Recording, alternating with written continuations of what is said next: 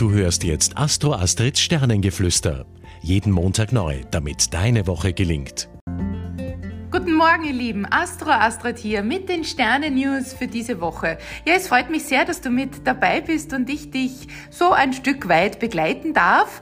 Ähm, vorweg möchte ich dir nur sagen, falls du noch ein passendes Weihnachtsgeschenk suchst, äh, etwas mit ein wenig Pfiff und ein wenig mehr Tiefgründigkeit und Vorausblick, ähm, ich äh, biete Geschenkgutscheine an, die du direkt über meine Website kaufen kannst und auch gleich ausdrucken kannst.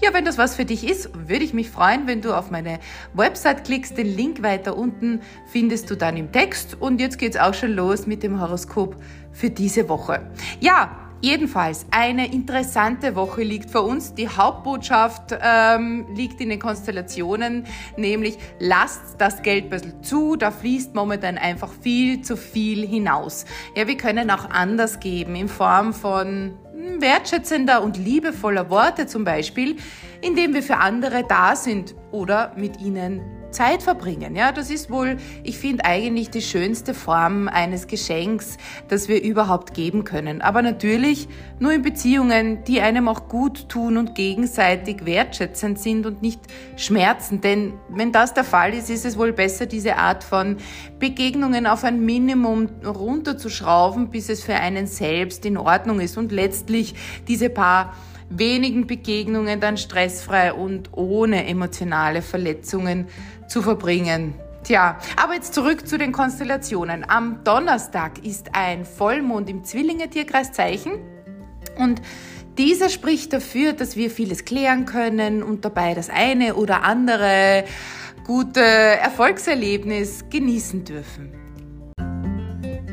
Und jetzt zur Liebe. In der Liebe sollten wir am Freitag durch das Venus-Jupiter-Quadrat verschiedenste Signale nicht falsch deuten, ihr Lieben. Nicht alles ist gleich Liebe oder pure Zuneigung, nur weil äh, jemand einen zum Beispiel lieb anlächelt oder mehr Worte als sonst mit einem austauscht. Ja, also unter so einer Konstellation ist es wichtig, dass wir das nicht falsch deuten oder falsch erkennen und auch im Gegenzug, dass wir eine Grenze ziehen und wissen, wie weit wir gehen können, wollen oder möchten, sei es bei einem Flirt ähm, oder in der Arbeit oder unter Kollegen oder wo auch immer. Also macht's gut, bis nächste Woche, eure Astro Astrid.